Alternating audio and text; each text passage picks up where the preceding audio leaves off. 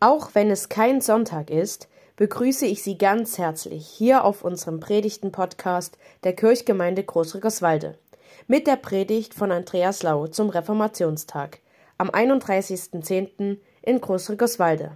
Und wie immer, bei Fragen, Gedanken können Sie uns sehr gerne schreiben. Gnade sei mit euch und Friede von Gott, unserem Vater und unserem Herrn Jesus Christus. Amen. Auch wenn Reformationstag ist, ist ein kleiner Moment Stille vor der Predigt ganz gut, um Gott für seinen Segen zu bitten und für ein gutes Hören.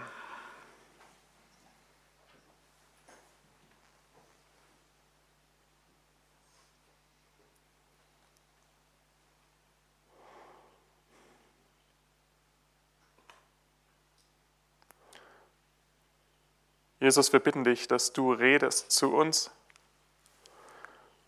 und dass du die Worte zu deinen machst. Amen.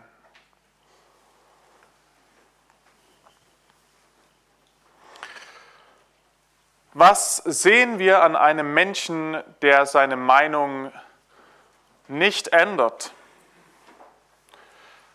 Standhaftigkeit oder Sturheit? Fanatismus oder Vorbildhaftes? Natürlich ist es Sturheit, wenn die standhafte Meinung nicht der eigenen Meinung entspricht, die man von außen hat. Und man hält es für Standhaftigkeit, wenn die Meinung, um die es geht, auch die ist, die man selber hat. Vielleicht. Aber ist es so einfach? Hier stehe ich und kann nicht anders. Ein Ausspruch, der Luther nahegelegt wird und ihm nachgesagt wird und den viele Menschen für sich in Anspruch genommen haben. Das kann man in verschiedenen Situationen. Das kann man, wenn man in der Schlange steht und jemand vorbei will. Das kann man sagen, wenn man seine Meinung rechtfertigen möchte. So ziemlich überall. Ein Statement abgeben, einen Standpunkt markieren.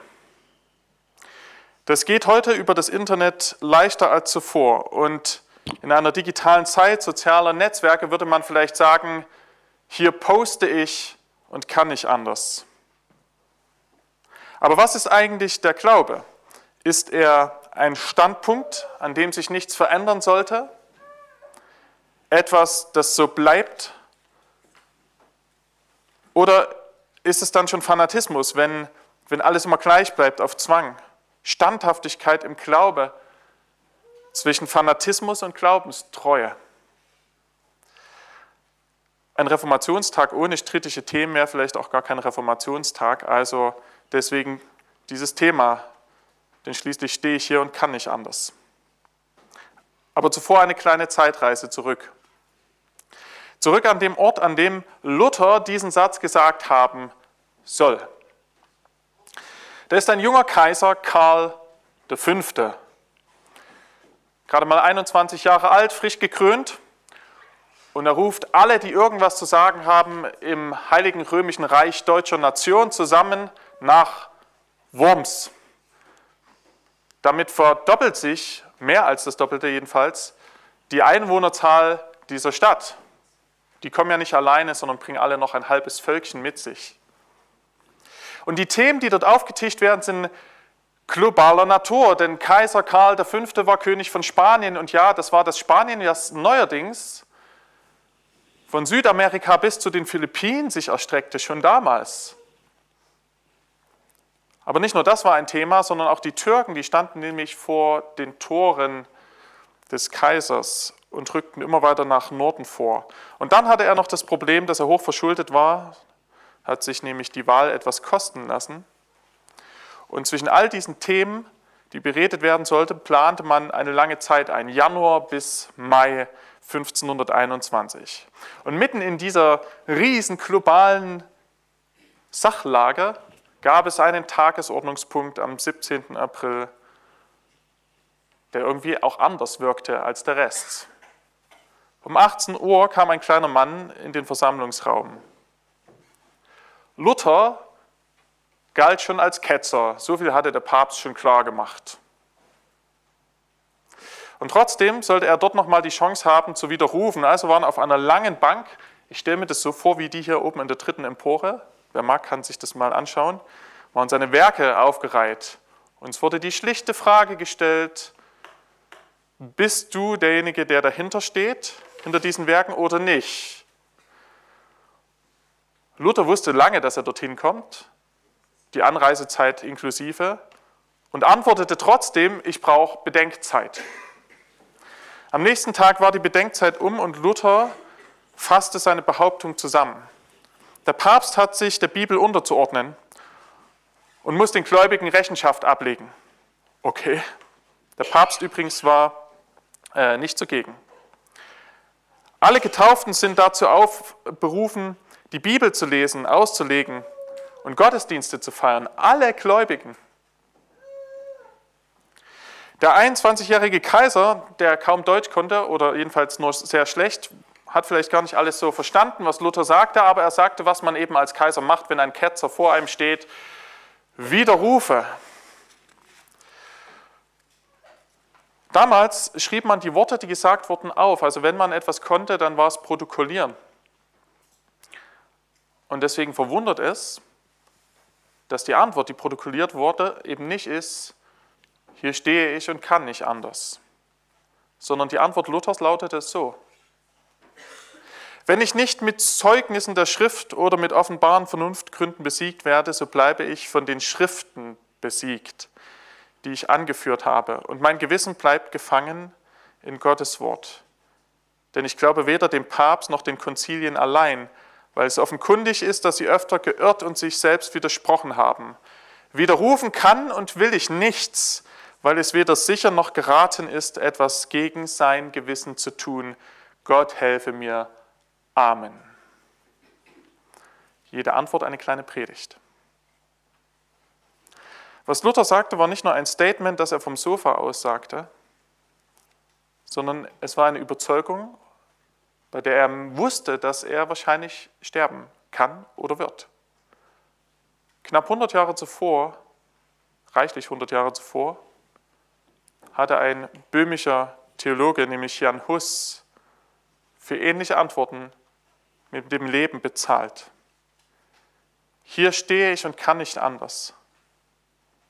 Auch wenn Luther das nicht so gesagt haben soll oder nicht so gesagt hat, so wirkt sich das doch aus, dieser kleine Satz, hier stehe ich und kann nicht anders, wie eine Zusammenfassung, als ob da Leute sagen, krass, wie standhaft dieser Mann ist. Hier stehe ich und kann nicht anders. Nun, der gedankliche Hüftausschwung zur Begeisterung für diese Standhaftigkeit, der gelingt nicht so einfach, wenn wir gucken, was aus dieser Szene geworden ist. Bevor wir diese bemerkenswerte Szene also bejubeln, lasst uns schauen, was aus der Standhaftigkeit geworden ist. Denn der einzelne kleine Mönch vor den Mächtigen der Welt ist nur eine Bildsequenz von mehreren, die einen ganzen Film ergeben. Wie ging es weiter mit der Standhaftigkeit? Aus einer geistlichen Überzeugung wurde eine politische Bewegung. Das war im Mittelalter auch gar nicht anders. Das war alles eng miteinander verwoben. Und aus einem demütig diplomatischen Ton wurde etwas, was sich ziemlich derb anhört. Wer Luthers Schriften im Original liest, vor allen Dingen die späteren, wird merken, dass jede diplomatische Nuance abgeschliffen wurde. Und der Buchdruck sorgte dafür, dass das geschah, was die Digitalisierung jetzt macht. Man spricht von Shitstorm, also jemand wird überhäuft mit Hasstiraden oder mit Spott. Genau das machte man damals. Man druckte Flugblätter und Schriften und die Titelbilder, wer mag, kann heute mal recherchieren, die hatten es in sich. Das waren Spottkarikaturen sondergleichen. Standhaftigkeit wurde zum Spott.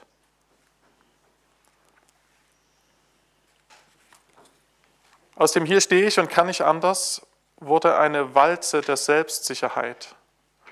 Und unter der gleichen Standhaftigkeit, die der kleine Mensch und Mönch damals zeigte, unter dieser Standhaftigkeit litten auch andere Menschen, die wie der Reformator selbst eigentlich ihrem Gewissen folgen wollten. Einige von ihnen nannte man Schwärmer, Leute, die mit Luther das Anliegen teilten, aber noch weiter ging als Luther. Luther sorgte sehr dafür, dass sie nicht zum Zuge kommen. ernsthaft gläubige Menschen, die eigentlich mit ihm das Anliegen teilten. Aber auch die Juden zählten zu den Walzenopfern. Denen band Luther mit seinen Schriften einen Stein um den Hals, der erst viele Generationen später mit voller Wucht ziehen sollte. Denn der Nationalsozialismus fand in den antisemitischen Schriften Luthers eine Blaupause für Judenhass und für Progrome. Die neue Standhaftigkeit hatte auch noch einen anderen Echoeffekt. Der Dreißigjährige Krieg, der Europa unglaublich verwüsten sollte, war ein Religionskrieg von Mächten, die standhaft waren. So standhaft, dass sie wussten, hier stehe ich und kann nicht anders, selbst wenn das mein Leben und das Leben anderer kostet. Wie klingt das? Hier stehe ich und kann nicht anders auf einmal vor diesen Punkten. Die gleiche Standhaftigkeit, einmal bewundernswert, einmal beklagenswert. Also Standhaftigkeit, bist du eine Heldin, Heldin oder bist du Fanatismus?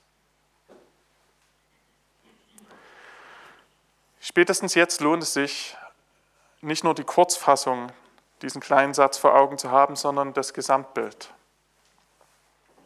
Für die Geschichte war Luthers Standhaftigkeit eine entscheidende Wende. Viele sagen, unsere moderne Gesellschaft, Gewissensfreiheit und Demokratie wären ohne die Standhaftigkeit nicht so gekommen, wie sie kamen. Deswegen wird die Standhaftigkeit betont. Aber das Wichtigste an der Szene vor dem Reichstag in Worms war nicht die Standhaftigkeit der Meinung, sondern der Halt, den Luther fand. Denn diesen Halt fand Luther nicht in einer Institution, nicht in einer Tradition oder in anderen Menschen, sondern er fand Halt in der eigenen Verbindung zu Jesus Christus. Eine eigene, persönliche Verbindung, die niemand ersetzen kann. Nicht das Elternhaus, nicht die Kirche, keine Tradition.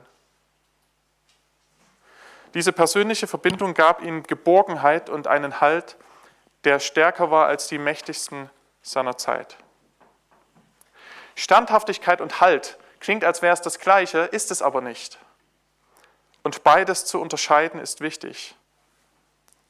Denn das, was unseren christlichen Glauben verbindet, was uns verbindet, ist, dass wir alle die wir glauben, den gleichen Halt haben, aber wir haben nicht alle die gleiche Meinung. Jedenfalls nicht in allen Dingen. Festigkeit im Gehaltensein und nicht die Festigkeit der Meinung ist der Fokus. Denn eine Festigkeit der Meinung, die so festgeklopft ist, dass sie andere überfahren kann, ist sicherlich nicht das, was den Glauben belebt. Ich möchte es mit einem Bild der Boje beschreiben. Eine Boje findet ihren Halt in der Tiefe, tief verwurzelt. Man sieht es manchmal gar nicht wo. Und vielleicht sind viele Glaubenserfahrungen, die uns Halt geben, tief in uns verwurzelt. Vielleicht so tief, dass wir uns gar nicht erinnern können, warum wir überhaupt uns geborgen und gehalten fühlen. Vielleicht, weil manches schon in der Kindheit gesät werden konnte. Eine Boje ist verankert und wird gehalten. Und gleichzeitig wird sie durch die Wellen und den Wind an der Oberfläche hin und her bewegt. Da ist sie nicht standhaft. So ist es mit den Meinungen und Ansichten des Glaubens. Weil wir Halt finden in Jesus Christus, heißt das nicht, dass alle Meinungen immer gleich sind. Und trotzdem gibt es einen Bereich. Die Boje kann nicht irgendwo hinschwimmen, denn dann wäre sie gekappt von dem, was ihr Halt gibt. Und wenn sie keine Verwurzelung mehr hätte, kein Halt mehr in der Tiefe, dann könnte sie auch keine Orientierung mehr geben. Aber wenn die Boje starr und standhaft wie eine Spitze des Eisberges wäre, dann würde sie im Fall der Kollision Schaden anrichten, Schiffe beschädigen oder sogar zum Sinken bringen. Ich glaube, das ist passiert im Folge der Reformation. Eine Starrheit. Wer die Geschichte nachverfolgt, der wird es merken und sehen. Also was ist eigentlich der Glaube? Ein Standpunkt, an dem sich nichts verändern sollte? Wenn wir ehrlich sind und in die Biografie schauen, in unsere eigene, haben wir immer noch die gleichen Meinungen in allen Dingen wie früher?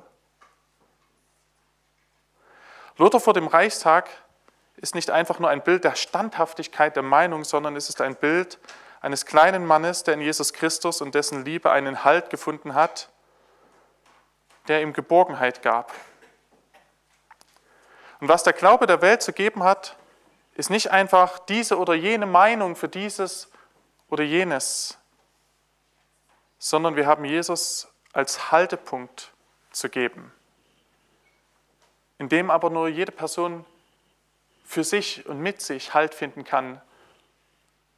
Und diese Verbindung kann nicht ersetzt werden, weder durch Kirche noch durch Tradition, noch durch andere Menschen, auch nicht durch das Elternhaus, sondern nur durch uns, durch persönliche Verbundenheit mit Jesus Christus. Hier stehe ich und kann nicht anders. Wenn dieser Satz schon nicht als Heldensatz menschlicher Standhaftigkeit verwendet werden kann, so passt dieser Satz ziemlich gut für was anderes.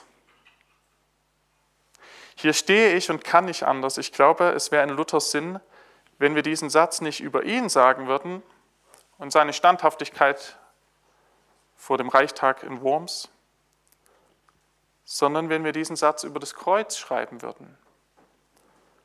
Es ist nämlich mit dem Kreuz ein Satz, den Gott uns gegenüber ausgesprochen hat. Hier stehe ich und kann nicht anders. Es geht nämlich eigentlich um die Standhaftigkeit Gottes und seiner Liebe uns gegenüber. Zu dir stehe ich und kann nicht anders. Diese Zusage ist der Haltepunkt, der uns nicht alle Meinung gleich machen wird. Aber es ist der Haltepunkt, den keine Macht der Welt umwerfen kann.